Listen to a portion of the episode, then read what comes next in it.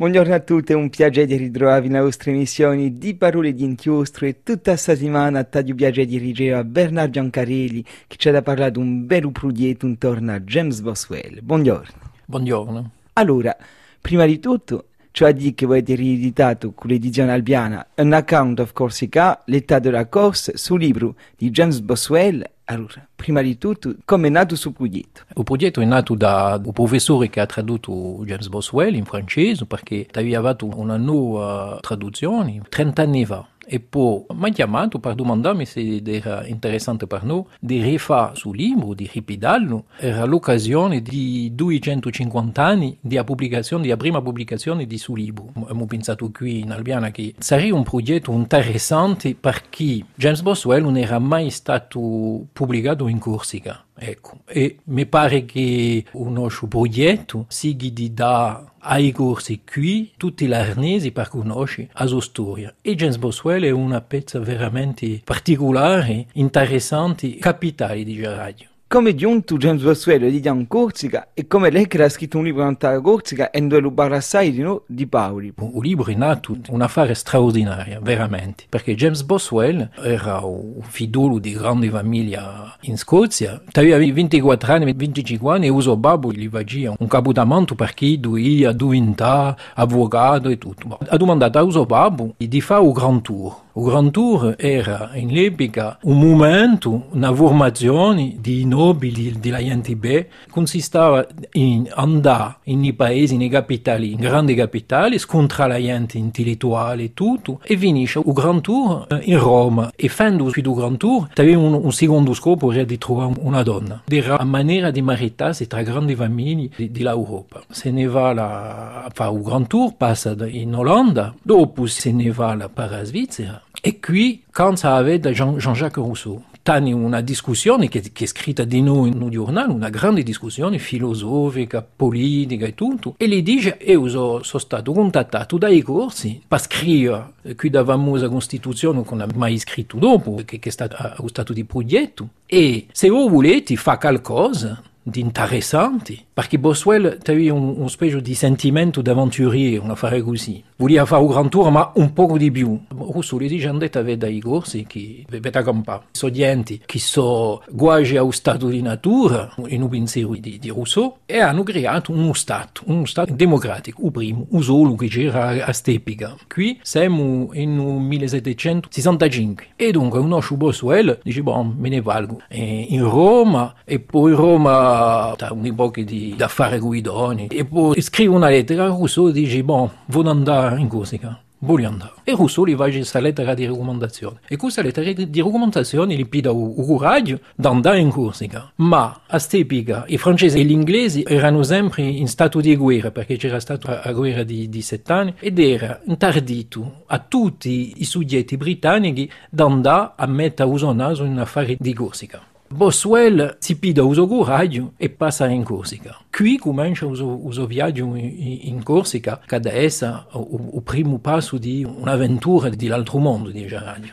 E poi c'è di che Boswell è entrato in Corsica di maniera un po' clandestina, perché c'era un po' un'altra paura di farsi chiappare dai pirati a fare così, no? Yeah, yeah, yeah. Ha pensato al suo viaggio come se andasse dall'altro canto del mondo. Era un paese salvatico, con la guerra, c'era la guerra tra i corsi e i genovesi. Gli inglesi non erano mica ben considerati qui perché poteva passare per una spia, per esempio. E c'era qui da fare dei barbareschi che c'era la possibilità di farsi pedare e mandare in schiavitù in Africa di Nord. Tavia paura e per questo un amico ha fatto Liorno, Bastia, ha fatto Liorno, Centuri. Era un viaggio clandestino, temo un viaggio veramente particolare perché ha da attraversare tutta la Corsica, ma di paese a paese, da Dianti, da Paulisto a un altro Paulisto con lettera di, di raccomandazione, eccetera, eccetera, e ad attraversare in cerca a Paoli tutta la Corsica e l'ha da trovare in Sudacarò. Da Gentura da fare un viaggio da Gentura a Sudacarò. Allora, chiedi in maniera più precisa il percorso, come ci in Sudagarò e come accoltura i corsi scozzesi. Il primo scontro con i corsi è non a barca, a barca che porta in centura e qui ci conta che i corsi gli dicono ma di, di fare attenzione con i doni, non mica cercare i doni perché ci sarebbero un, un pochi di problemi. Boswell andava a cercare i doni dappertutto, che era una specie di Casanova, qui si veramente da ridere perché era al contrario di ciò che l'andata a cercare in uso viaggio, in uso gran tour. Ma infine, boh, giungi in centuri, se ne va la tutto su nebbio, giungi poco a poco in corti e qui scontra sempre gente importanti, perché la lettera di, di raccomandazioni dall'una all'altra se tu vuoi. E se ne va, se ne va, piano piano passa probabilmente per Borgogna, eccetera, eccetera, e se ne va in Sudacaro. Giungendo in Sudacaro dici, tu una paura tamanta di scontrare Paoli, perché Paoli, tutta la gente che aveva scontrato un sinagui, gli dicevano che era una persona incredibile, un eroe, quasi un mesodio se tu vuoi, eh? un affare, è commosso da, da figura di Paoli prima di trovarlo.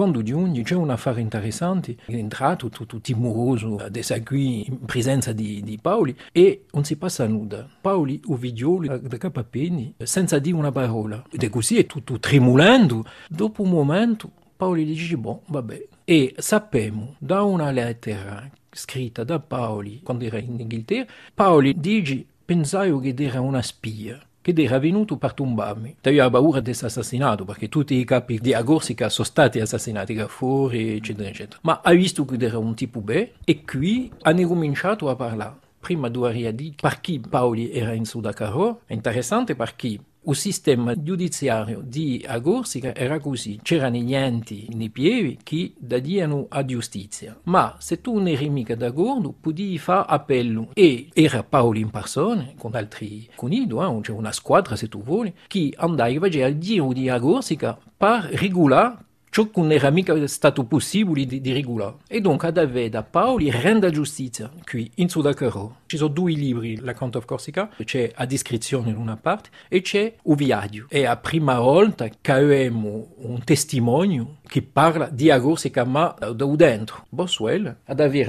dei giorni in con Paoli. I passano insieme a discutere e discutano e, e mangiano insieme e discutano di chi? Di politica, di filosofia. Boswell dice, bah, qui su tipo è straordinario perché è coltivato, non è mica un salvatico come si potrebbe dire perché vive un, in un paese che non c'è nulla, non c'è manco una, città, una grande città, non c'è che Bastiglia, eh, non c'è, e non l'ha manco vista ancora. Una persona incredibile perché eh, ha letto tutti i filosofi d'Italia, eh, ha un pochi di libri in inglese, è una persona come, come si potrebbe trovare in una capitale d'Europa, non è mica un nobile, è un tipo strato da, da un popolo, ma penso che James Boswell, che era scozzese, poteva essere anche stato interpellato dal fatto che c'era stata una rivoluzione scozzese ed era un popolo che aveva tentato con i clan, eh, c'è una storia particolare, ma è una possibilità che Boswell abbia visto in Paoli uno dei eroi scozzesi scombattuti dagli inglesi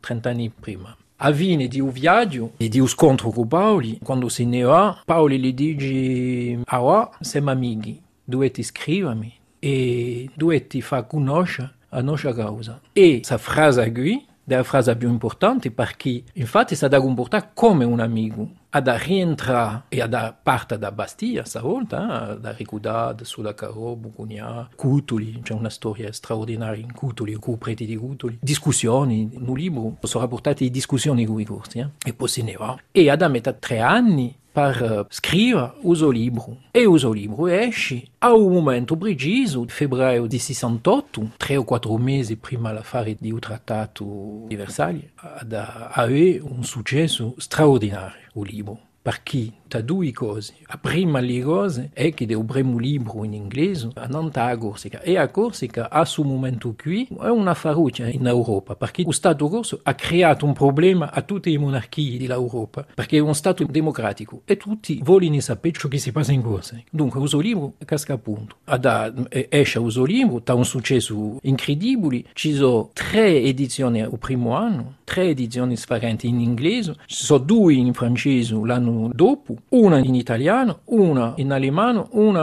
in olandese. Otto edizioni lo stesso anno. Ed è conosciuta ed è così che la rivoluzione in Corsica è stata conosciuta in un mondo sano, insieme ai Stati Uniti, che non sono mica ancora uniti. Tutto questo parte di questa frase di Paoli che gli dice ah, siamo amici e questa amicizia è un'amicizia che dura 30 anni insieme a morte, o prima che d'amore adesso Boswell, ma è un'amicizia fida, è un'amicizia veramente straordinaria per un affare che Paoli, non era mica di stessa età che Boswell, parlavano tra in italiano e un po' in inglese, perché Paoli conosceva l'inglese. Ma la lingua non era mica comune, se possiamo dire, non avevano mica la stessa religione, non avevano mica lo stesso comportamento. James Boswell era un tipo che liberagiano i doni e abbia un poco. Oggi si dicerebbe che era un alcolico, racconta un uso giornale. Eh? Quando si pide una sbornia, dici, dici oh, il generale mi dà di nuovo una lezione perché bevo troppo. Sono stati amici, veramente amici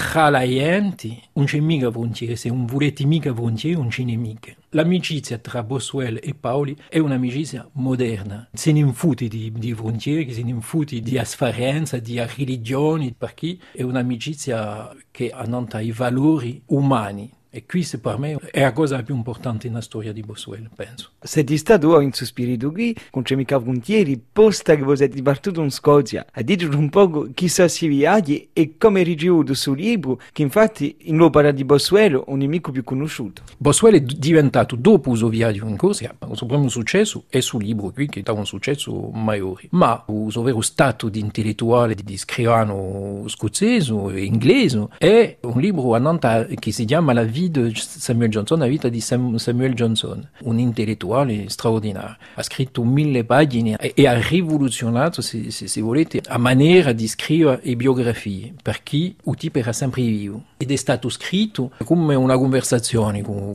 Samuel Johnson, aveva una, un'importanza quasi, quasi come Voltaire in Francia, se volete. Questa parte qui è più conosciuta, ma a parte di Agorsica non è mica conosciuta in Scozia, non è mica ben conosciuta, perché pare un'opera di, di gioventù, ed è un'opera di gioventù. Dio ha cercato a vedere come questo libro, questo viaggio, l'idea di suo viaggio di Boswell in Corsica, come si potrebbe fare per trovare la maniera di creare un po' di legami tra a Corsica e il resto del mondo, ma in particolare la Scozia. Dunque sono andato in Scozia, andando ai passi di Boswell e di Paoli, perché Paoli è andato in Sina a Scozia, sino a casa di Boswell in Scozia, eh, era a Londra, ma dopo se n'è andato, ha fatto un viaggio straordinario in Scozia. Sono andato a vedere e a Diutro un festival di letteratura che si chiama il Boswell Book Festival, che si tiene in un specie di palazzo vicino a, casa di Boswell, eh, un po' a 10 chilometri. E a Nantes tutta la letteratura di biografie, di memorie, eccetera. Quando sono giunto